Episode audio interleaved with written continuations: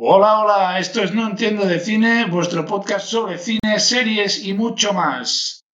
Me vais a permitir que me tome estos primeros minutos para presentarme. Me llamo Alex, el cine me ha acompañado a lo largo de toda mi vida y soy de esa generación de los 90 que creció con las precuelas de Star Wars en los cines y que se maravilló con las películas originales en formato de videobeta. Yo soy tu padre. Soy ese adolescente que se hizo adulto con el paso de las películas de Marvel Studios.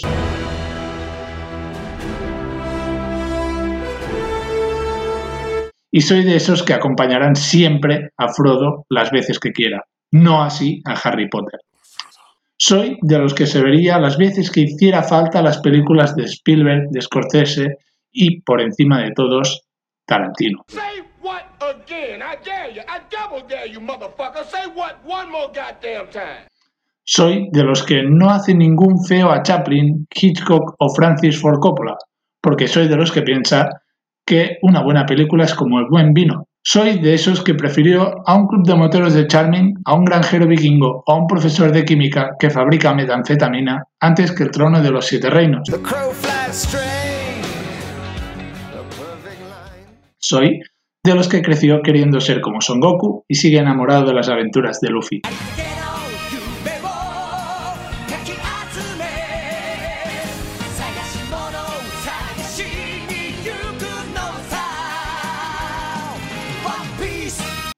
Pero por encima de todo, soy alguien a quien le encanta contar las cosas que ve o que piensa. Los últimos años lo he hecho por escrito en un blog que se llama igual que este podcast, pero hay veces que aún el cuerpo le pide cambios. Así que aquí me tenéis, hablando en micro e intentando esconder cualquier miedo y mi marca de acento catalán. Así que, ¿a qué hemos venido a la vida si no es a jugar? Señoras y señores, sean bienvenidos, que esto empieza.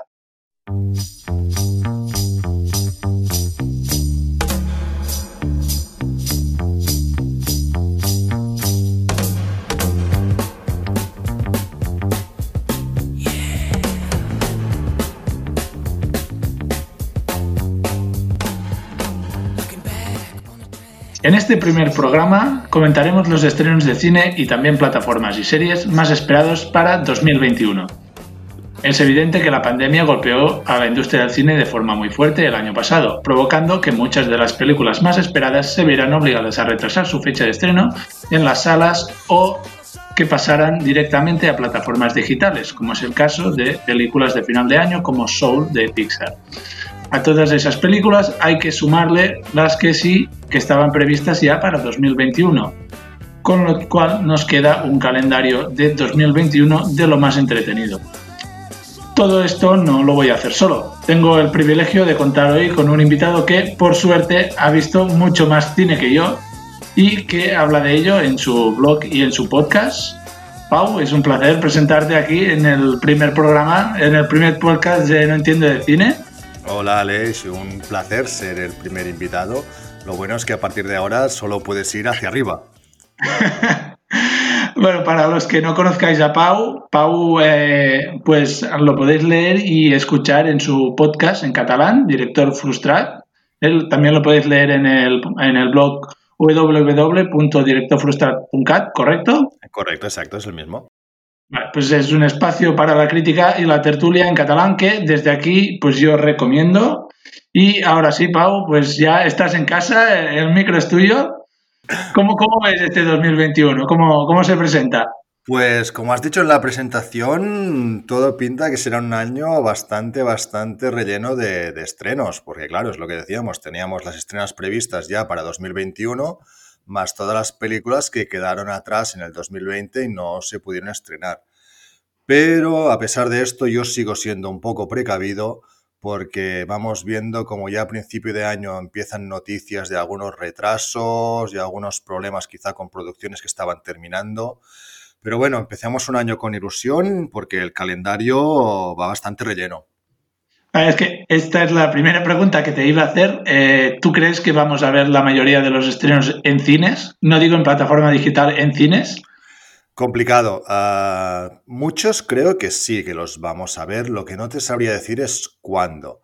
También falta decir si solo las vamos a ver en cines, porque ya vemos, por ejemplo, lo que se ha hecho con, con Warner y HBO Max, que a finales, medianos de este año, teóricamente nos llegará a territorio español, y sí que van simultaneando los estrenos. Disney, puedes decir que te va a saltar sus estrenos o en formato premium o en formato directo como Soul. Es un poco incógnita porque vamos viendo como los cines muchos siguen, siguen cerrados, ah, no hay fecha para mercados como el alemán, el inglés o el francés para que se abran. Estados Unidos la cosa tampoco está muy bien. Y sí, quizá algunas distribuidoras decidan pues dar el salto y si plataformas como Netflix, HBO o Amazon pues ponen dinero sobre la mesa, no sería de extrañar que dieran el salto a la pequeña pantalla. Claro, porque el, problema principal, recordemos que el mercado de cine español eh, depende mucho del cine americano, porque la gran mayoría de propuestas que nos llegan aquí son, son americanas. Entonces, si los cines ahí están cerrados, es casi imposible que nos lleguen por adelantado aquí, con lo cual es más cómodo el, el salto a plataforma digital, ¿no? Claro, a diferencia, por ejemplo, del mercado francés, donde tienen mucha producción propia, cuidan mucho la producción propia, en las carteleras francesas, ah, evidentemente que hay grandes estrenos americanos, como en todo el mundo, pero siempre ves una parte proporcional bastante grande de, de producciones francesas propias. Aquí, en cambio, ah, hay cine español, se hace cine español, evidentemente, pero la cuota de mercado que tiene es bastante menor y lo que es la afluencia de público, de gente al cine y todo, depende de estos grandes, ya no blockbusters, sino grandes producciones americanas que, que llaman la atención del público, tienen mucha más publicidad y son las que te traen la gente al cine. Sí, porque además si, si en el caso de que la situación tampoco mejorara mucho, ¿tú ves más factible que las películas que se tenían que estrenar el año pasado se mantengan la fecha y deciden retrasar las de este año a 2022? Puede ser un efecto dominó que, que vayamos viendo, porque tampoco podemos, hay distribuidoras que pueden tener uno o dos, dos, perdón, dos o tres estrenos seguidos en, con un mes, mes y medio de diferencia. Y a veces esto es quemar uh, la primera opción. Tú presentas una película que te ha costado 150, 200, 250 millones de dólares y debes darle un recorrido para poder amortizar esta película. Si al cabo de 15 días, 3 semanas ya estrenas otra producción que te quita gente de la primera, mmm, económicamente no es viable. Por lo tanto, no sería de extrañar que, como un dominó, lo que decía, que te fueran saltando las cifras y retrasan, retrasando los estrenos, y lo mismo pasará con las producciones.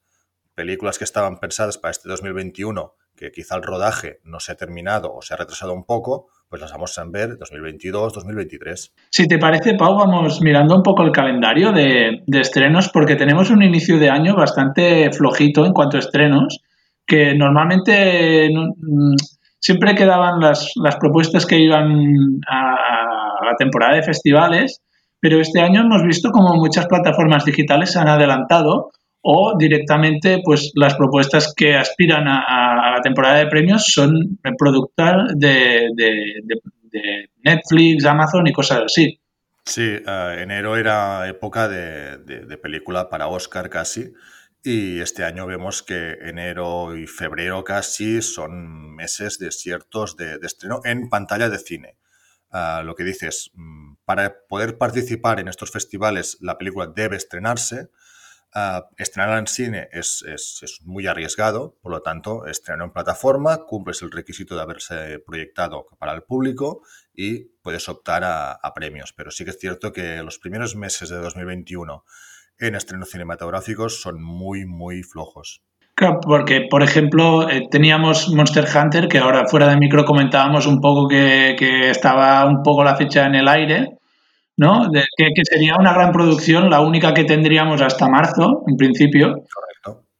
Sí, sí, Monster Hunter es el gran blockbuster de, de este mes y de, del mes que viene casi. El problema es que es el único gran blockbuster. Lo que sí que tiene a favor es que, si no voy equivocado, uh, en China y Estados Unidos ya se ha estrenado.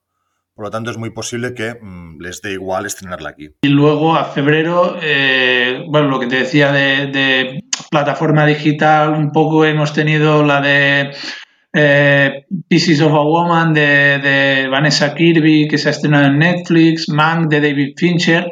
La única que tendría nombre para la temporada de premios es Nomadland, en, en febrero, protagonizada por Frances McDormand, que ganó también el Oscar por tres anuncios en las afueras. ¿Crees que esto a los cines les va bien? Que, o sea, evidentemente no, pero ¿cómo crees que los cines pueden, pueden recuperarse de tampoco tener propuestas, ya no digo taquillazos, ni tam- pero tampoco de, de temporada de premios? Lo cierto es que es complicado.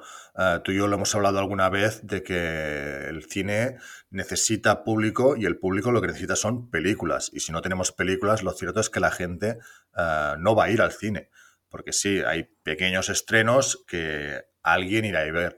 Pero el cine, para llenar salas dentro del aforo permitido, lo que necesita es grandes películas, grandes nombres, eh, ya sea No Man's Land, sea Monster Hunter o propuestas que iremos viendo a partir de marzo, junio, abril, que teóricamente se tendrán que estrenar, pero está claro de que si tú una plataforma te da propuestas interesantes para ver en casa y en cambio el cine no te trae nada que pueda llamarte la atención, lo que vas a hacer va a ser quedarte en casa. De, de lo que decías de quedarte en casa, por ejemplo, teníamos en febrero, el día 5, se estrena en Netflix eh, la película Malcolm and Mary, protagonizada por David, John David Washington, que lo vimos en Tenet, y, y Zendaya.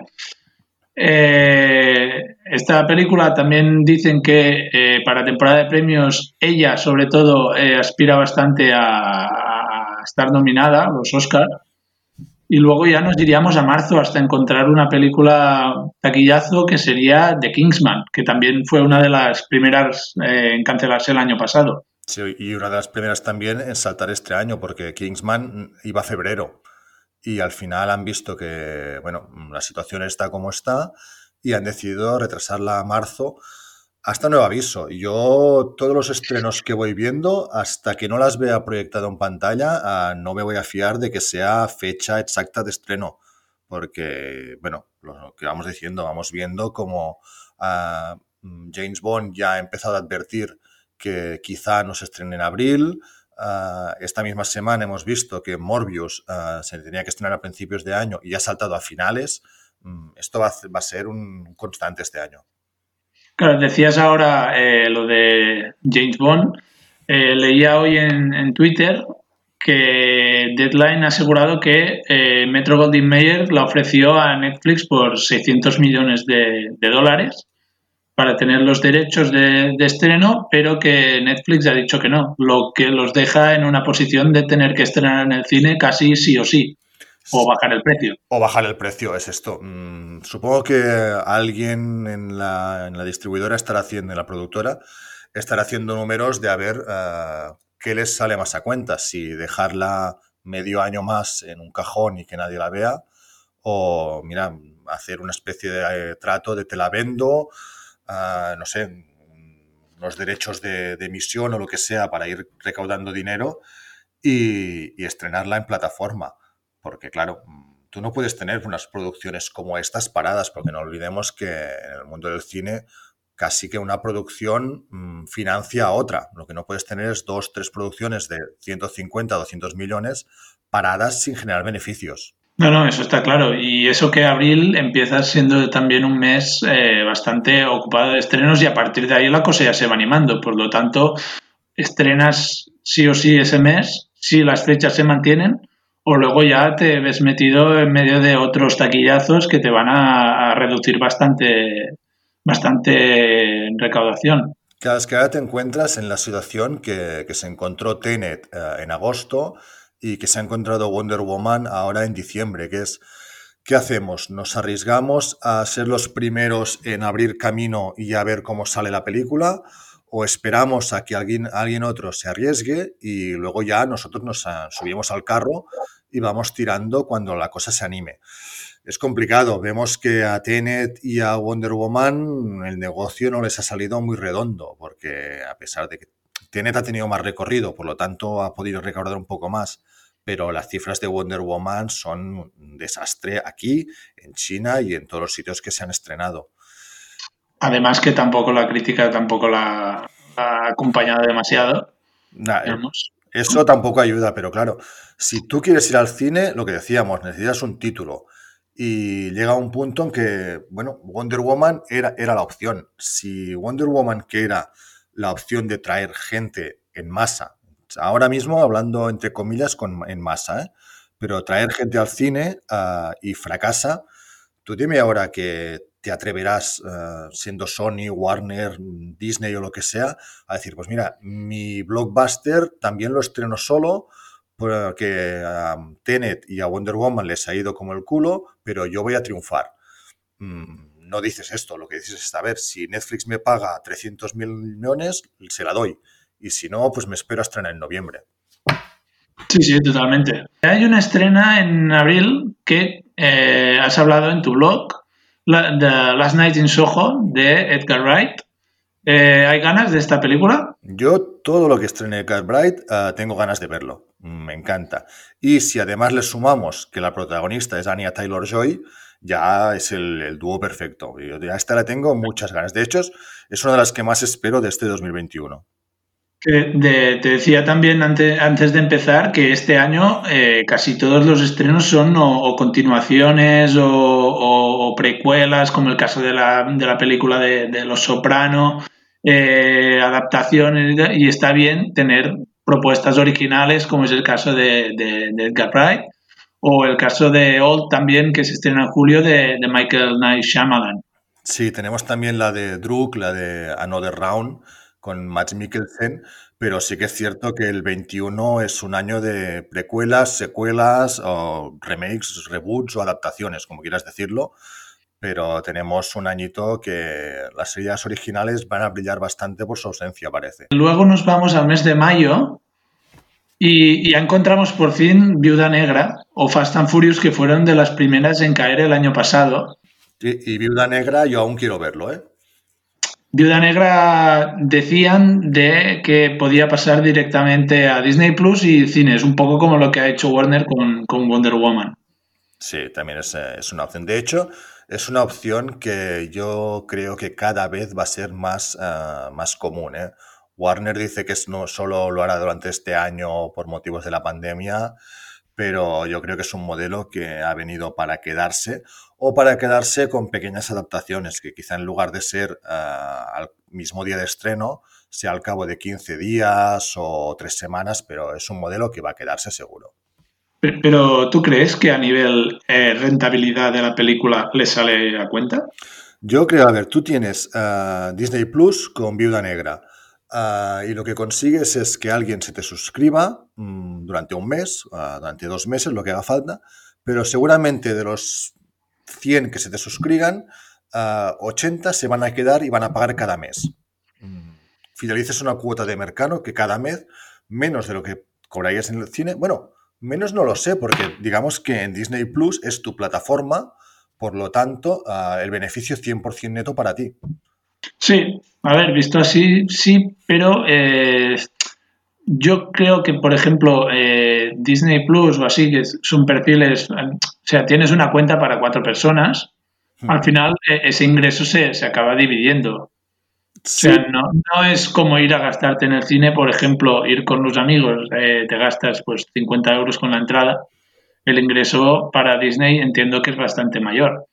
Supongo, pero también tienes que contar que para estrenarla en cine tienes que tener el marketing de la película, ah, tienes que tener ah, todo lo que sería ah, la creación de- del material para pasar, transmitir a los cines, y allí es simplemente tú tienes tu plataforma, tú montas tu sistema de distribución propio, que ya lo tienes hecho, y el cana- la promoción te la puedes hacer tú mismo desde tu mismo canal. No sé, me- yo creo que es una, una nueva versión del mercado que, que muchas van a intentar explotar bastante, bastante, porque además los beneficios, lo, lo que decíamos, son, son para ti. Ah, ya no tienes que pagar intermediarios, ya no tienes que, bueno, hay muchas, supongo, muchas, muchos gastos que tendrías en el cine convencional que en tu propia plataforma. Ya no estoy hablando de productoras que no tengan o un acuerdo firme o una, una plataforma propia. como el caso de, de Golden Mayer o Universal, por ejemplo. Claro, te puedes. Ellos lo que han hecho, por ejemplo, es Universal, si no me equivoco, ah, que no sé con quién ha llegado a un pacto también de ventana de estreno. Mm, Universal, que recordemos, tiene que, que me va perfecto para empalmarlo. En mayo tiene Fast and Furious 9, que Ah. también fue de las primeras en caer el año pasado. Sí, sí, sí, sí, y es también, eh, esta es de las que teóricamente tiene que llegar. ¿Esperas mucho, ¿Esperas mucho de Fast and Furious 9? O... Espero mucho. A mí Fast and Furious me encanta. Yo me lo paso pipa. Mm, Espero ¿Sí? mucho. Sí, sí, sí. A mí es una saga que me encanta. Para desconectar el cerebro durante dos horas ah, y ir a disfrutar y relajarte y pásatelo bien, yo, a mí estas películas de acción tontas, pasadas de vueltas, me, me encantan. O sea, eres de los que echa un poco de menos el, el Fast Furious clásico, ¿no? Yo ya el Fast Furious clásico, desde la quinta entrega, que lo he olvidado totalmente. Mm, Ya desde Fast Furious 5, la saga se ha vuelto ah, a ver No, hacemos. acción, acción.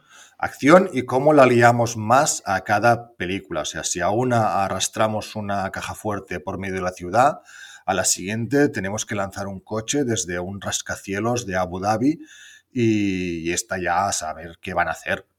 Y, y queda- y quedan dos más, porque las 10 en principio van a ser dos. Y la amenaza del espacio, que Vin Diesel sigue diciendo que nos va a sorprender y que a él le gustaría una ambientada en el espacio. Yo ya no sé qué pensar. En el, caso, en el caso de Fast Furious, yo creo que lo han hecho bien, o sea, Vin Diesel lo ha hecho perfecto, porque al final, no sé si él es productor o, algo, o tiene algo dentro de, de la franquicia, pero él al final se ha rodeado de, de sus colegas, ha ido con, lo- con los de, de Pressing Catch, Ujú. ha cogido a, a quien ha querido y, y a montar su película como él quiere. La- las ideas de olla de- de- de- del guion, pues da igual, o sea, es a, a hacer taquilla. Hombre, ah, si tú haces las taquillas y mueves la gente que, que te han traído las anteriores entregas, ah, como productora, cualquier idea loca que se presente es adelante, porque sabes que vas a tener un público fiel que, que te va a venir. Y, y Vin Diesel es productor, ah, diría, desde las ah, mitad de las, no, antes de la mitad de la saga o así. Y de hecho es uno de los problemas que han traído los rodajes de, de Fast and Furious, que se ve que con Dwayne Johnson, por ejemplo, tuvieron bastante, bastante jaleo en el rodaje, porque... Sí, bueno, que, de- que de ahí que Hobbs and Show también era la excusa para, supongo, hacer él su película Sí, sin tener sí. a, a Vin Diesel. Se ve que Diesel como, bueno, a ver, como actor ya es limitado, no, no, eso no lo negaremos, pero No. como productor era bastante, bastante capullo, digamos, que llegaba tarde, bueno, y Johnson, dentro de como es como actor, que no nos vamos a engañar, tampoco va a ganar nunca un Oscar. No, pero- a ver, el papel es siempre el mismo, pero el tío te funciona. Sí, lo hace bien y se lo pasa, pero lo que sí que se ve es que es súper eh, estricto y súper ordenado en los rodajes. O sea, a él le gusta, si le dicen a tal hora, a tal hora se empieza. Ah, y, y el tío esto con Vin Diesel, de aquí a que se llevaran tan mal. Eh, luego ya nos, nos, nos plantamos en verano. Eh, junio es un poco flojito, tiene Venom ahí en medio, que bueno, la, la primera, pues, o sea, a mí no me convenció para nada. Luego tiene el estreno de Pixar, que es Luca. No sé si estás un poco al caso de, de lo que va la película, si te convence, si no, después de los dos estrenos de Pixar de, de 2020, que para mí son buenísimas. Yo, me, mira, me pasa lo mismo que con Edgar Bright. Ah, si tiene el sello de Pixar, ah, voy a verlo. Ah, que me guste o no ya es otra cosa, porque Pixar tiene magníficas producciones y algunas que, por ejemplo, a mí no me convencen tan como son la saga de Cars o, o Monstruos. Esto ya... Ah, supongo que es para un público más infantil. O sea, no sé si, si leíste la, la- la noticia de, creo que era spin-off, que criticaban el- las películas de Pixar que iban dirigidas a, a adultos. Sí, ah, lo vi. Ah, yo no estoy de acuerdo. Ah, para mí, Pixar lo que hace son ah, películas. Algunas son más infantiles, algunas son más juveniles y otras son un poco más adultos. Para mí, el problema, mm, ya no de este artículo, sino de, de comentarios que corren por las redes y que se hicieron a, raíz de- del estreno de Soul, es dar por hecho que una película de animación de Pixar deba ser para niños. Mm, Aquí ya empezamos mal. Porque Pixar lo que hace es, eh, y una cosa que hace bien, muy bien Pixar, es explicar historias. Ah, la historia puede ser mm, más adulta, más infantil ah, o más juvenil. Con Soul tiene un toque más adulto, no lo vamos a negar si la hemos visto, pero Es una película que puede verse tranquilamente con niños porque no son tontos. Quizá hay cosas que no entiendan, no te voy a decir que no, pero no son tontos. La película les puede gustar más o menos. Mm, No sé, yo esta polémica que se creó con, con Pixar y con el tipo de películas ah, la veo bastante absurda y arcaica de, esto, de pensar que el cine de animación debe ser cine para niños. Yo, mira, yo te, diré lo que, lo que pienso de, esto. O sea, yo creo que en, en el artículo patinaron fuerte porque se olvidan quién va con los niños al cine. O sea, al final Pixar lo que hace, como tú dices, es contar muy bien las historias y saben, sea, ellos dan un producto que va a gustar tanto a niños como a adultos y ya tienen esto en mente. O sea, a la hora de, de la película ya, ya saben ellos que los niños no van solos al cine, van con los padres y, hombre, pues ya puestos, hagamos algo que sea un disfrute para todos, no una peli infantil que, bueno, los padres están ahí sentados viendo como el niño mira la película. Sí, pero por ejemplo, esto ah, yo lo veía mucho más ah, hace unos 5 o 6 años quizá, con producciones que eran claramente infantiles, pero de vez en cuando te metían una segunda lectura o una frase hecha que solo los adultos pilábamos el chiste, que era lo típico de que estás llegando la peli con, con tu hijo, hija, sobrino, lo que sea, él no se reía y tú sí, porque hacía referencia a algo que, que él por edad era incapaz de, de entender o de saber de qué se trataba. Pero creo que desde hace unos años, Pixar sobre todo, ya ha roto esta barrera. Él lo que hace es lo que te comentaba antes. Él quiere contar historias ah, y hacer películas que, que por un motivo u otro a su director y sus guionistas ah, les apetece contar, olvidando ya de si son más para niños o si son más para, para adultos. Ah, sí que meten algún gag, evidentemente, porque saben que son conscientes de que al ser una película de animación, muchos niños van a verla. Por lo tanto, ya hacen la historia, la adaptan un poco para que también pueden pasárselo bien. Pero ya hemos saltado esta fase de hacer pelis infantiles que también le gusten a los adultos. No, no, hacemos películas. ¿Que le gustan a los niños? Bien. ¿Que no? También. Y lo mismo con los adultos. ¿Que les gustan a los adultos? Perfecto. Y si no, ya hay otras propuestas. Mm, debemos ir uh, olvidando un poco este prejuicio hacia el cine de animación. Bueno, a la, a la animación, a la animación en general, creo yo, Uh -huh. porque también, a ver, te puedes poner un poco en, en, en, el anime, también en el anime japonés, que Uh -huh. también vive de este prejuicio. Decías también lo de las películas infantiles y me va perfecto porque en julio se estrena Minions, sí, pero... juntamente con Top Gun. Ah, es lo que iba a decir. No te saltes una de las estrenas de junio, ¿eh? Ya sabes, ya sabes que yo y Tom Cruise no somos amigos y te puedo decir 100 actores que son mejores que él. Ahí lo dejo. a ver, no te voy a negar que yo también sería capaz de encontrar muchos actores uh, mejores que, que, Tom Cruise. Pero te puedo encontrar pocos que sean capaces de hacerte tan rendible una película como Tom Cruise. Porque. Sí, no, totalmente. O sea, a ver, el tío, el, el, cine de acción lo domina a las mil maravillas. Es que no te voy a decir dime una peli mala de Tom Cruise porque me dirás Top Gun o me dirás alguna otra, pero fíjate últimamente en los que quieras. Cada estreno en los últimos años de Tom Cruise e, es un éxito. O sea, mm, tuvo la de ¿cuál era? Barry Shield, Barry Shield. Mm. Era narcotraficante, algo así, que trabajaba para Pablo Escobar, que era aviador. Sí, uh, no, no, sí, la, la, Conjura de América. La peli es buena. A mí me gustó. A mí me costó, me costó bastante, ¿eh? Ya, pero creo que ya es, es el prejuicio. De es, es, el prejuicio es el prejuicio de Tom Cruise. tienes La Momia, tienes Jack Reacher uh, al filo del mañana. La momia la, no es la, mala, la momia es incomprendida. La última, la última. La última es un entretenimiento muy bien hecho. A mí me gustó.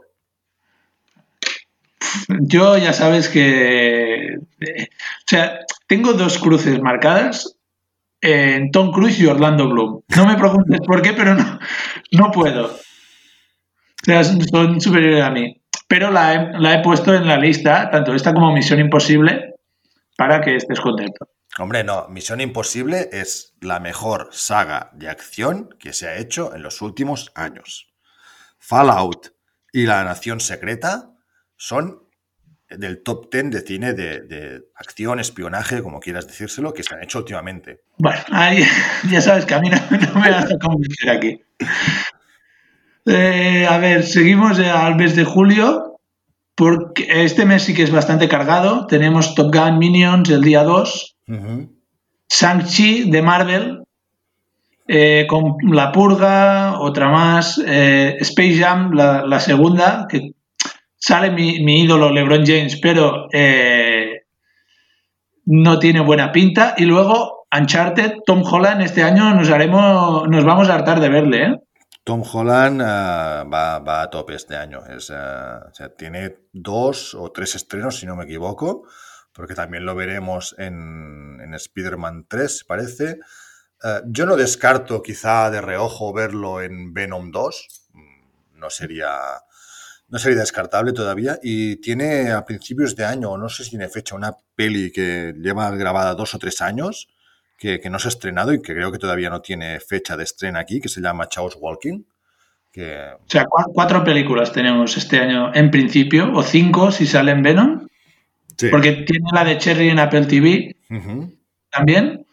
Eh, ¿Crees que este tío se va a quemar antes, antes de ser adulto del todo? No. O sea, ¿lo vamos a aburrir a él y a Timothy Chalamet? Yo creo que el problema de Tom Holland ah, ha sido esto, que se le han acumulado las películas de, de estreno y parece que este año vamos a ver a Tom Holland hasta en la sopa. Pero esto, esto no, es, ah, no es extraño, hay muchas veces, ¿no te pasa que ves un actor y dices, hostia, pues si vi una película suya la semana pasada y luego estás quizá un año, un año y medio sin volver a verlo? Que pasó un poco con, creo que se empalmó Robert Downey Jr. el Dolittle y Avengers, creo. ¿Puede ser? Sí, sí, puede ser. eh, Que también, en principio, a final de año tiene que haber la tercera de Sherlock Holmes. sí, mm, no sé si es confirmada o no, porque no, no tengo ni El, idea. el- el- el propio eh, Downey Jr. dijo que le gustaría el, empezar ahí un universo cinematográfico de, de Sherlock Holmes. No sé, la primera me gustó, la segunda no, no tanto. A ver qué tal esta tercera. Yo creo que ahora ya le va a pesar un poco más lo de ser Iron Man. Sí. Un poco. Esta losa le va a costar de quitarse. Y es curioso porque siendo como somos los dos fans de Marvel, casi no hemos hablado de Shang-Chi. No, porque me la guardo para, para después de hacer el repaso, porque tengo, tengo ya la pregunta preparada. Ah, vale, pues vamos adelante. Eh, nos movemos a agosto, que hay muy poca cosa. Muy poca cosa tenemos en agosto. Eh, me llama mucho la atención Suicide Squad. James Gunn. mm, Yo, eh, esta, esta, es mi, esta es mi Edgar Wright. Es que, claro, es la curiosidad ver qué va a hacer James Gunn en este mm, reboot. No- bueno, ya no sé si es reboot, eh, remake no será, no sé. Es, es raro, es algo muy raro. Lo que, o sea, a ver, el, el universo de C es algo muy raro y podría dedicar un capítulo entero de, de un podcast a, a decir lo que pienso del universo de C. Y es algo muy raro, pero es James Gunn y eh, tienen mi dinero aquí. Sí, sí, sí, yo, yo quizá te acompaño y todo a verla, ¿eh? Porque, pero bueno, mm, no sé, vamos a ver qué sale. dicen que es de las mejores. A ver, eh, hay un poco de flipado también antes de que se estrene y se haya visto nada, pero dicen que tiene muy buena pinta y que es de lo mejorcito que ha habido de superhéroes últimamente, que el listón tampoco está bajo precisamente. Eh, a ver, mm, ¿con qué la comparamos? ¿Con la última Wonder Woman? Porque luego pones la pantalla o en negro o con Suicide, Squad, Suicide Squad misma, la primera, Mm, Claro, sí, el nivel. la, la hago yo y es mejor. No sé, no sé. A ver, mm, James Gunn tiene toda mi confianza en lo que puede hacer. Que, que precisamente se fue aquí, una vez lo echaron de Disney, antes de volver otra vez a firmar con Disney por todo el lío que tuvo con sus tweets.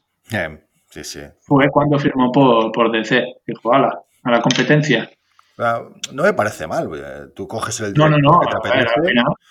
Y, y qué reputación tiene. O sea, a ver, eh, las dos películas de Guardianes de la Galaxia mm, para mí son de lo mejorcito que hay en, en el universo de Marvel. Sí, tienes tus filias, pero sí, sí, son, son, son muy buenas. No, pero a ver, esto, mira, con Abrams que nos pasé, pasó de Star Trek a Star Wars y, y ya está. eh, Son, son de, al fin y Sí, al cabo ver, directores. al final- sí, sí, sí, totalmente. Hay que, hay que comer. Claro. Eh, ojo al mes de octubre, septiembre me lo he saltado porque tampoco he visto nada demasiado llamativo, digamos. Septiembre siempre es un mes flojito, ¿no? A nivel de estrenos. Octubre, aquí hay la, la peli. O sea, a mí me dicen este año, vas a ver solo una peli y te elijo esta, Dune. Estreno también que, que nos llega con un año de retraso casi. Y yo también estoy contigo, yo tengo muchas ganas, ah, muchas ganas de verla. Las primeras imágenes, tráiler que vimos, ah, pintaban El muy tráiler, el tráiler visto en cines es espectacular. O sea, con esto ya me tienen ganado. Ya, ya. Y Denis Villeneuve, ah, te diré lo mismo que con James Gunn. Ah, confianza ciega casi en lo, lo que puede hacer. Luego ya, De La Llegada y Blade Runner son buenas películas. sí, mm, yo por Más La Llegada. Blade Runner original, la nueva no me acabo de convencer, aunque yo una cosa que tiene Villeneuve es que visualmente ah, es espectacular. Totalmente. Ah, luego ya la película te puede gustar más o menos, como la, la llegada a mí me encantó, Blade Runner mm, me quedó un poco frío. Pero bueno, mm, yo creo que vamos a disfrutar mucho de esta Dune. Para, para los que no conozcan Dune, a ver, es la, es la adaptación de la, de la novela de Frank Herbert, ¿no? Francis, Frank, Frank, Frank, Frank Herbert. Eh, cuenta un poco de qué va. Pau. A ver, eh, Dune eh, es una disputa política entre clanes en un planeta llamado Arrakis, donde existe una- un producto que se llama especia, ¿vale? Es un planeta desierto donde la gente necesita tener ah, unos trajes especiales ah, si está fuera, porque hace tanta calor que incluso el agua de tu propio cuerpo se va, se va evaporando. Y, bueno, vemos ah, como una nueva una familia es enviada para gobernar este planeta. Hay una conspiración ah, total que acaba una. Te comentaré que sería una especie casi de juego de tronos, evidentemente no sería, pero bueno, para ver disputas familiares. ah, y que bueno, mm, no vamos a explicar más para no tener spoilers, pero tenemos al típico personaje ah, repudiado que vuelve para reclamar, reclamar lo que es suyo. El, el reparto de la película asusta bastante, ¿eh? A ver, ¿qué Eh, tenemos? Ah, eh, tienes Brolin, a Josh Brolin, Timothy Chalamet, que lo hemos dicho, eh, Zendaya, otra vez, Oscar Isaac, Dave Bautista, creo también, está ah, por ahí, por ahí metido. Jason Momoa, Javier Bardem. Jason Momoa, uf, es que telita el reparto, ¿eh? Como para no tener ganas de, de ver la película. Estaba claro que para una superproducción, una superadaptación como, como es esta, es un, Dune es un libro que tiene legiones de, de seguidores. Ah, debías hacer una cosa mm, bien hecha y, con nombres y con actores de, calibre. Y todo parece indicar que, sí, que, vamos para allá. Que, también el, el problema que tienen gran parte de las adaptaciones es eh, que normalmente pierden la comparación con el libro. De hecho, poca, salvo El Señor de los Anillos y alguna cosita más, siempre es, pues, me ha gustado más el libro. A ver qué tal, a ver qué tal con Dune. Ah, creo que nos va a pasar lo, lo mismo. Ah, Jackson con El Señor de los Anillos hizo algo ah, para mí nunca visto, que es, a pesar de, de adaptar el libro a su visión, porque cambió muchas cosas, hace gracia cuando oyes que es una adaptación fiel del libro, no lo es. Mm, El Señor de los Anillos de Peter Jackson tiene muchos cambios respecto al Señor de los Anillos de, Tolkien. Pero sí que es cierto que al tener tres películas de, bueno, ya con las extendidas de tres horas cada película, puedes dedicarte a, bueno, ser mucho más detallista y a explicar la historia a un ritmo diferente. No nos engañemos, un libro mm, puede tener 200, 250 páginas ah, y una peli normalmente nos movemos alrededor de las dos horas. Eh, es lógico que tienes que coger la historia, condensarla y eliminar cosas ah, o cambiarlas. Lo que hace buena la adaptación es si consigues adaptar esta historia sin traicionar el material original. Mm, Dune parece que va a hacerlo. Evidentemente saldremos de la película diciendo esto no pasaba, esto no es así, o esto es más rápido, hay más lento en el libro, está mejor explicado. No olvidemos que son dos formatos diferentes y que lo que tenemos que ver es cómo se adapta a, este formato cinematográfico. Yo, por lo menos, creo que está en buenas manos. O sea, mm, podría haber mil directores eh, para hacerla, pero creo que eh, Denis Villeneuve es la mejor decisión que podían, que podían haber tomado. Y, me va bien porque director a director, Ridley Scott, que este año tenemos dos pelis, mm, una no tiene muy buena pinta, lo decías, The Last Duel, que cuenta con Adam Driver, con Matt Damon y con Ben Affleck en el reparto, ¿o qué? ¿Expectativa? A ver, eh, hay una película de cuando yo era adolescente que se llama Dungeons and Dragons, eh, no sé si has llegado a ver alguna vez, que es, es la peor aberración que se ha hecho adaptando un universo de fantasía al cine. Y las imágenes que he visto de, de Last Duel creo que es la continuación de, esta película. Porque el rojo, el rojo, perdón, el amarillo platino de Ben Affleck en las fotos eh, es Que no le queda bien, que no le queda precisamente bien. Eh, no sé, yo ah, faltará verla, ¿eh? A ver, que quizá nos sorprende, porque lo hemos hablado también de que Ridley Scott es un personaje que tanto te hace un peliculón como una basura. A ver qué toca en, este, en esta propuesta. Mm, Porque también luego en noviembre estrena Gucci, tampoco hay muchos detalles de la película, un poco el reparto que tiene Al Pacino, Robert De Niro, Adam Driver, Jared Leto, a ver, está, a ver, el reparto al menos invita al optimismo. Sí, aquí saltamos a una historia un poco diferente. Parecerá que... Más drama ya. Exacto, deja la acción para centrarse en el drama o el suspense. No sé, a ver mm, qué sale de esta. Y terminaríamos el año con, eh, como no podía ser de otra forma, continuaciones, Spider-Man 3 y Matrix 4.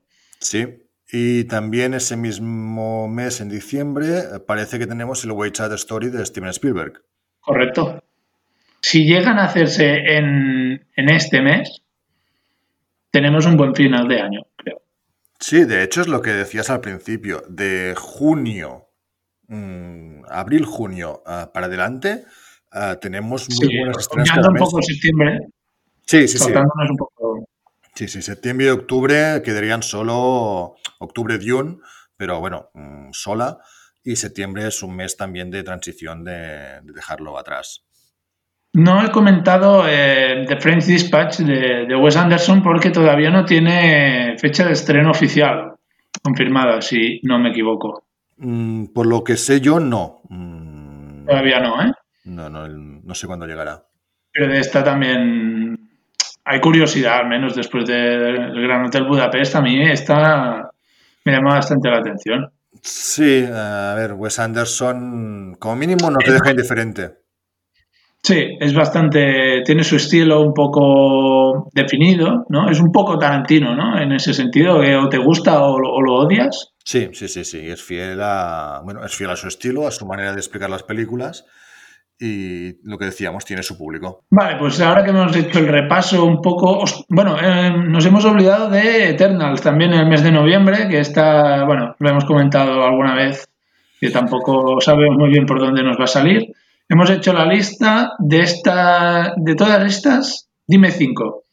Cinco que tengan. Las que están, o sea, te dicen, escoge cinco, ¿con, cuál te, con cuáles te quedas? A ver, eh, yo me quedo con, con Raya. Tengo muchas ganas de Raya y el último dragón. Que Ah. esta lo decíamos antes, eh, no sabemos si. Sí, 12 de marzo, no sabemos si ir a Disney, si ir a cines, si ir a las dos. Correcto. Ah, ya te lo he comentado antes, eh, Last Night at Soho es de las que más ganas tengo, tengo de ver. Ah, me tira mucho Dune, mm, serían las tres ah, principales. Y luego, eh, a ver, mm, ah, Fast and Furious eh, me lo paso muy, muy bien ah, verlas. Y hago un pack ah, Tom Cruise con Maverick y Misión Imposible 7. Bueno, yo te cambiaría la de las de Tom Cruise por Luca, que también decías la- lo de Pixar, a ver si. Yo creo que hay propuestas muy interesantes este año, ¿eh? Pese a ser muchas de continuaciones y todo esto y venir de un año raro, yo creo que se ha acumulado buen material, ¿eh? Sí, es que estamos resumiendo ah, dos años en uno solo. Y en, en seis meses, porque también es más intenso el final de año que, que- que el principio. También, también, pero si vas, si cogiéramos la lista que acabamos de hacer y la, la escribimos por orden, una de cada dos, tres películas que hemos dicho ah, era del año pasado. Correcto. Sí, sí, sí, totalmente. Y de aquí la acumulación de, de estrenos que en principio debemos tener. Te lo decía antes, eh, fans de Marvel, ¿cómo podemos considerarnos este año? ¿Afortunados? Ah, más que afortunados, creo que sería, ah, deberíamos estar ah, curiosos, porque nos encontramos, al menos a mí me pasa, ¿eh? De las tres de Marvel que tenemos, debemos ver este año, que es Viuda Negra, Shang-Chi y, y Eternals, a mí la que más me llama la atención ahora mismo, la más ganas tengo de ver, es Viuda Negra. ¿Por qué? Porque nos encontramos hasta un final de fase. Mm, Shang-Chi y Eternals eh, empiezan una, no te diré un nuevo universo, porque no sería esto, pero es un nuevo comienzo. Y sinceramente, yo son personajes que, que sí que me sonaban, pero a lo lejos, mm, eso de... No, no, nunca he sabido muy bien, ni he seguido ninguna historia suya ah, como protagonistas principales. Tengo ganas de ver cómo van a tirarlo adelante, ah, qué van a implicar estos personajes, cómo se introducirán en el universo Marvel y, y a partir de aquí ah, qué pasará. Pero sí que es cierto que ahora mismo estoy más mm, encuriosido que ah, emocionado. Yo es que el, el- el problema que le veo a, a Viuda Negra es que llega, o sea, es una película que para mí llega tarde. Sí, pero es independiente. Viuda Negra ah, la podríamos coger, es- sería el Hobbs and Show de, de Marvel. Es una peli independiente con una historia independiente que va a tener un principio, un final. Tengo muchas dudas de que tenga ah, repercusión más allá de la propia película. Por lo tanto, llega tarde, evidentemente, porque el boom de, de la fase 4 de Marvel ya ha pasado, ah, pero está ahí y creo que va a ser una buena peli de acción, una manera de despedir un personaje y, y ya está, que no va a ir más allá. Y, y también algo diferente, ¿no? Porque siempre estábamos acostumbrados un poco más a, lo- a los superhéroes. Aquí a lo mejor nos encontramos una película más de, estilo espionaje y, y ese estilo. Sí, correcto. Sería casi más lo que fue ah, la primera Vengadores para mí, que era un poquito más de, de, de acción, no tan grandilocuente como han ido siendo las, las últimas. Y de Marvel a Marvel, las series de televisión. Estamos grabando esto a 13 de enero. El 15 se estrena la serie WandaVision. Luego se empalma con Falcon and the Winter Soldier. Y luego empalmamos con Loki. Sí, toda la emoción que no tenemos ah, en cine, este año nos lo pasan a, a televisión.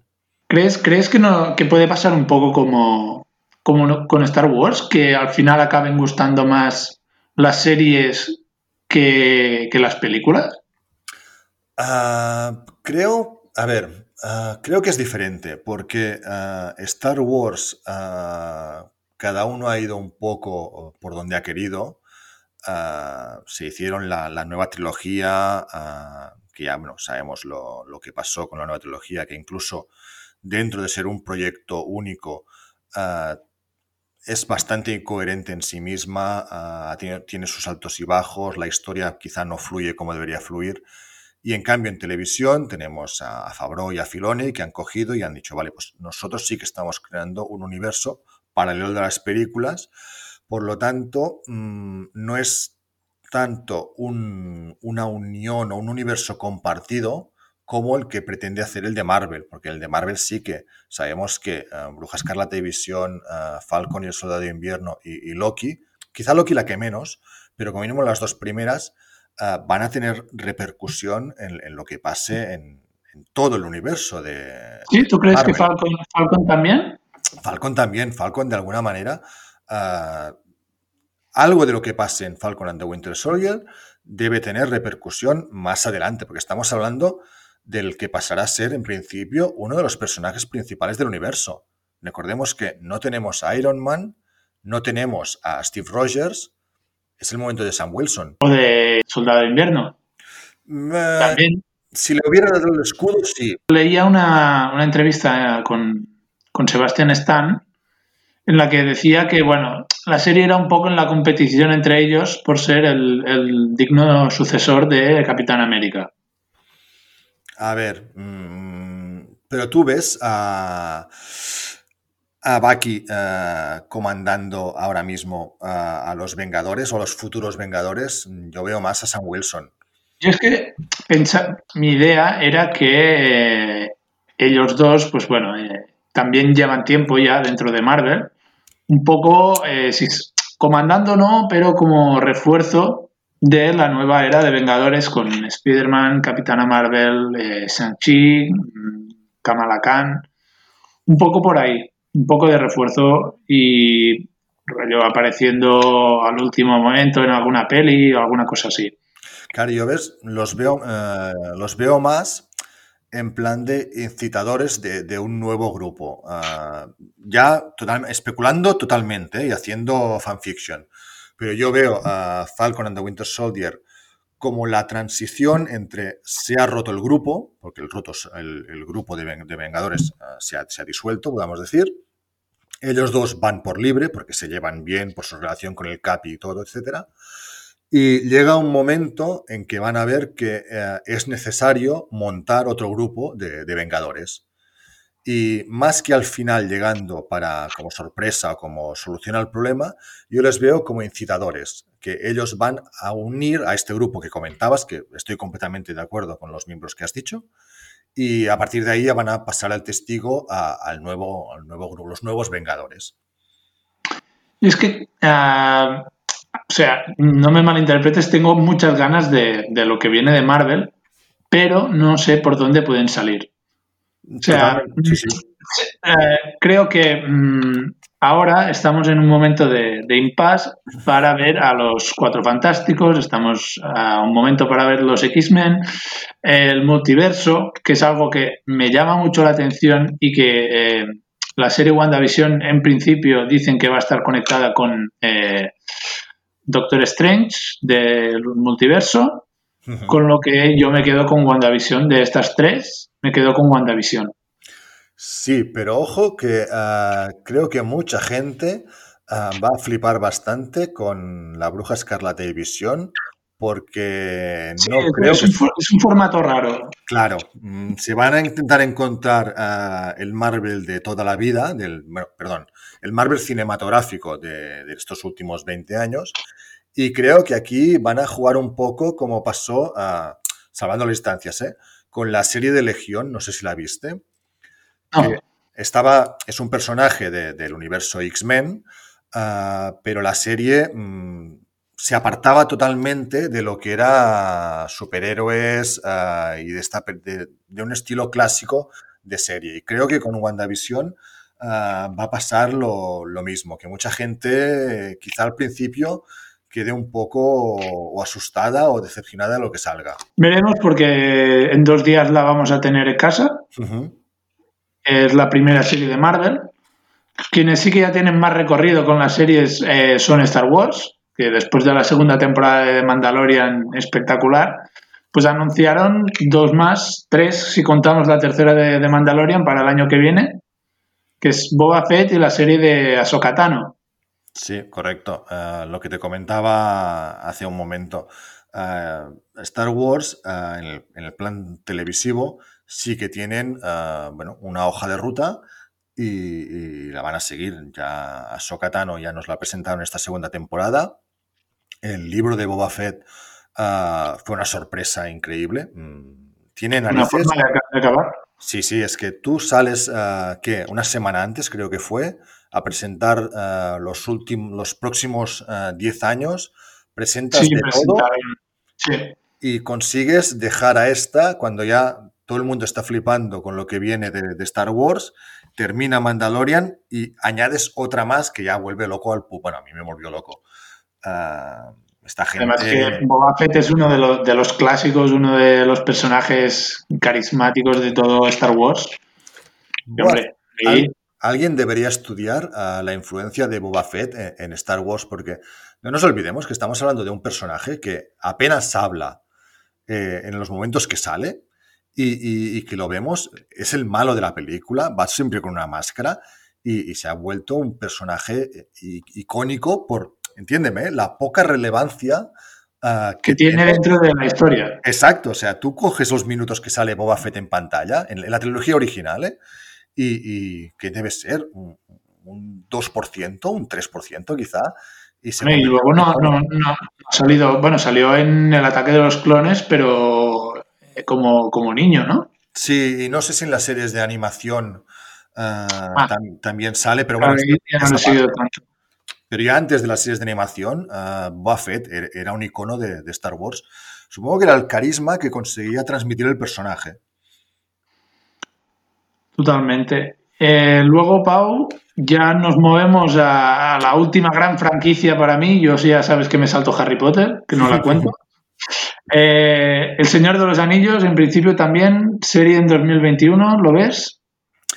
Pues no lo sé, porque eh, hemos ido teniendo noticias de nuevos, ah, nuevos fichajes hace cosa de un mes o dos, si no me equivoco, pero no hemos visto nada. Mm, Y para estrenarse a finales de este año, a ver, estamos hablando, no estamos hablando de una serie, entiéndeme, de una serie que puedes rodar en un apartamento con, con cinco colegas No, haciendo claro. una sitcom. Estamos hablando de un proyecto muy ambicioso, con mucha pasta de por medio y, y mucha producción, pre y postproducción. Ah, Yo tengo muchas ganas de verla. Quizá lo que vamos a hacer, vamos a pasar es que vamos a ver a finales de año ah, se estrena el primer capítulo y luego ya la contaríamos como serie del 2022. Serie que recordemos que es de Prime Video, que también tienen pendiente la tercera temporada de The Voice, que veremos también si llega este año o a principios del que viene. Y lo vemos que este año, pues Prime se, se ha enfocado bastante en series. Netflix, eh, bueno, tiene lo suyo, pero ayer anunciaron que sacarían una película cada semana. Netflix, ah, Netflix viene a llenar y ha visto que, que hay un mercado, ya lo vio, o sea, lleva unos años viéndolo, pero este año quiere explotarlo al máximo, que es eh, el nicho de mercado de la gente que no puede ir al cine o, o sitios donde los cines están cerrados. Ah, está comprando, está produciendo, ah, quiere coger el monopolio, no, porque queda, queda feo decir la palabra, pero está cogiendo... Quiere ser la alternativa principal. ¿no? Correcto, sí, sí, sí, sería eso. Ya, ya fue una pionera ah, con Netflix porque ah, hace unos años ah, la gente no hablaba de HBO, no hablaba de, de Stars Play o lo que sea, hablaba de Netflix y Netflix parecía la única. Fue pionera en esto y yo creo que está siendo pionera en el cambio de juego del mercado. Que por, por decir dos películas de Netflix que veremos este año, tenemos Red Notice, que están The Rock, eh, Gal Gadot y Ryan Reynolds como protagonista, o sea, telita. Sí, sí, la Santísima Trinidad casi. Sí, casi, casi. es, eh, vamos, va a estar ahí en el, en el top 1 de la lista unas cuantas semanas, ¿eh? me parece. Y luego tenemos, vamos, el, el profeta, el, Je- Jesucristo de- del cine, Zack Snyder, que llega a Netflix y HBO. El primero con Army of Dead. Army of poco- tengo muchas ganas de verla. A, a ver, a ver qué tal, porque a- a- no nos engañemos, este tío no es Dios. O sea, eh, a ver, puede ser buen director, ¿eh? Pero el bombo que tiene montado, Sí, pero Amanecer de los Muertos, lo que hizo con esa película, trasládalo a Army of the Dead. No, esta, esta peli sí, esta peli sí, hay ganas y, y yo creo que, que será muy buena película. Por el Ya resto- sabes por dónde voy, ya sabes por dónde voy. Sí, sí, sí. A ver, mm, Zack Snyder es un director. ah, ¿Cómo te lo Ryan decía? Johnson, un Ryan Johnson. De altos y bajos, sí. Tiene peliculones y luego hay cosas que no sabes ah, de dónde, bueno, de dónde los ha sacado o cómo ha sido capaz de, de hacer algo así. Ah, por ejemplo, yo, o sea, a mí Amanecer de los Muertos, ya te lo he comentado, me encanta. Ah, Watchmen me gustó a pesar de las críticas. Ah, Sucker Punch, ah, hostia, no, no sé qué se había fumado ahí. Y ya no hablemos de Batman contra Superman. Claro, es que aquí es donde quería ir yo, porque eh, también tiene pendiente ese estreno tan esperado de su versión de la Liga de la Justicia de, de 20.000 horas que tiene preparado. Eh, ¿Tú crees que va a cambiar realmente tanto la película? A ver, ah, a eso de- creo que deberemos dedicarle ah, un especial cuando Lo, haremos, lo haremos, lo haremos. porque ah, parece ser, a ver, tú pasas de una película que, que duraba la Liga de la Justicia, dos horas y cuarto, dos horas y algo debía durar. A mí se me hizo muy larga. Imagínate, imagínate lo que puede salir de aquí si no, si no gusta. Ahora saltas a una, película de cuatro horas dividida en episodios. Ah, no sé, mm, parece ser que sí, que veremos una película ah, diferente, porque entre las tomas que se rechazaron, ah, las regrabaciones de diálogos, las mejoras de efectos son lo que son, no puedes hacer mucha cosa. Pero si con las mejoras de efecto lo que haces es recuperar escenas que quedaron descartadas, ah, puedes variar totalmente el, montaje y eh, el ritmo de la película.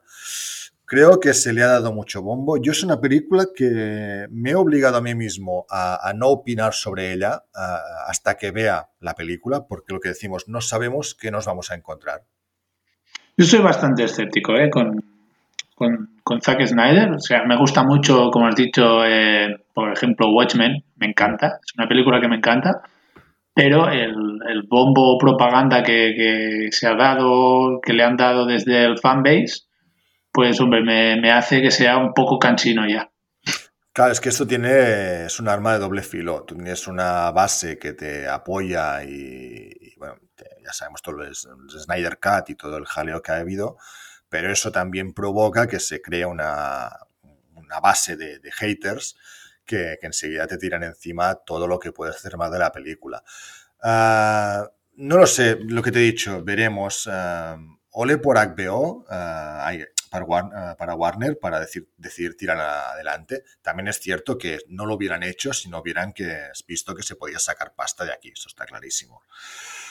No sé, es un proyecto como mínimo curioso, a ver qué sale y, y a ver qué provoca, porque cuál fue el, el del sui- ah, Escuadrón Suicida, también dicen que hay un, un cut diferente. Sí, pero este no creo que llegue a, Yo hacerse. tampoco.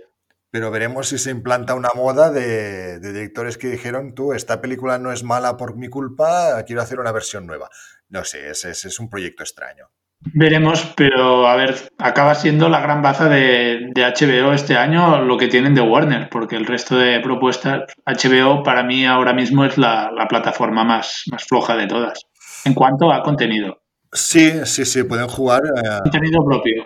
ya, ya, ya, pueden jugar con el hecho este de que sus estrenos, bueno, los estrenos de Warner los vas a poder ver en su plataforma ah, el, el mismo día. Y esto depende de qué película. ah, Aquí quizá no tanto, pero seguramente en Estados Unidos puede, que ya está implantado HBO Max y que ya lleva años funcionando, ah, puede salirles a, a cuenta. Vale, pues eh, yo por mí, Pau, ya no tengo nada en el tintero. Eh, ¿Te queda alguna cosa por decir? ¿Te- ¿Alguna reivindicación de película que tengas eh, que nos hayamos olvidado? No, no, no, hemos ido comentando todos los estrenos. Ah, la verdad es que supongo que a ti te pasa como a mí, que tengo muchas ganas de que realmente las fechas que hemos dado ah, sean, sean reales y que podamos ir a, a verlas y no mucho más. Vale, pues eh, muchas gracias, Pau, por haber querido estar aquí en el primer episodio. Un Ha placer. sido un placer. Sí, sí, siempre que quieras, Aleix, ah, un placer hablar contigo. Y te aviso, habrán notado el, el acento, ¿eh? los dos somos catalanes eh, de, de- de- de montaña casi, entonces eh, nos disculparán por el acento, supongo. Eh, lo importante es el contenido. Exacto, y, y la ilusión. Muchas gracias, Pau. De nada, Aleix, adeu.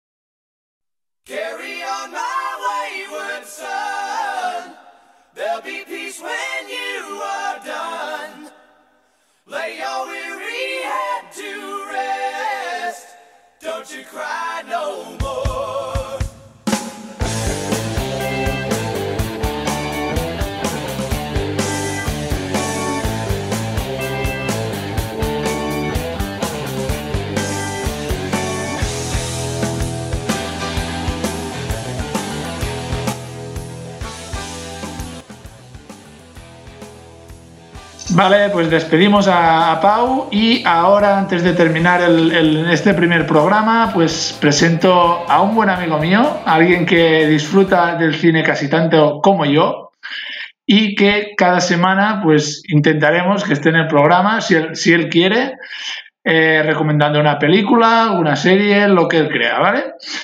Adri, ¿qué traes esta semana? Hombre, hola, buenas, ¿qué tal? Muy bien, ¿y tú?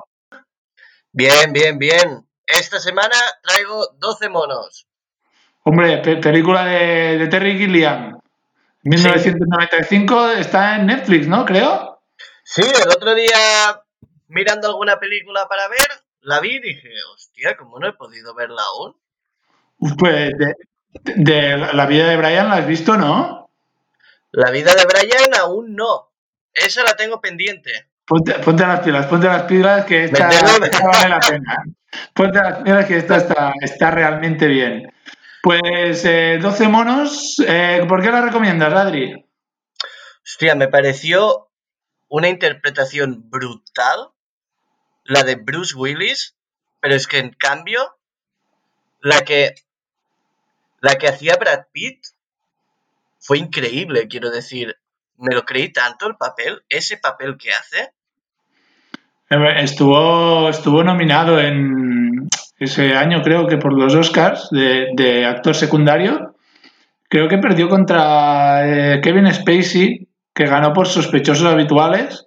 Pero, Ah. hombre, ya eh, es, es telita de tener a Brad Pitt en estado puro. Ahí el Brad Pitt de los 90 que estaba a tope, con películas como, como Seven o El Club de la Lucha. Es que estamos hablando de un nivel muy, muy alto. Hombre, es que Brad Pitt, quieras o no, y Bruce Willis, ¿cómo nos vamos a olvidar de, Bru- de- de Bruce Willis en una película así de ciencia ficción, acción? ¿Cómo nos podemos olvidar de él? Y pues, Ese- cuenta un poco, cuenta un poco de qué va la película, no, no hagas spoiler, no hagas Perfecto. spoiler. Perfecto, ahora lo cuento un poco por encima. Es un presidiario del futuro que es enviado a través de una máquina del tiempo que tenían en 1997 al pasado para intentar parar un virus.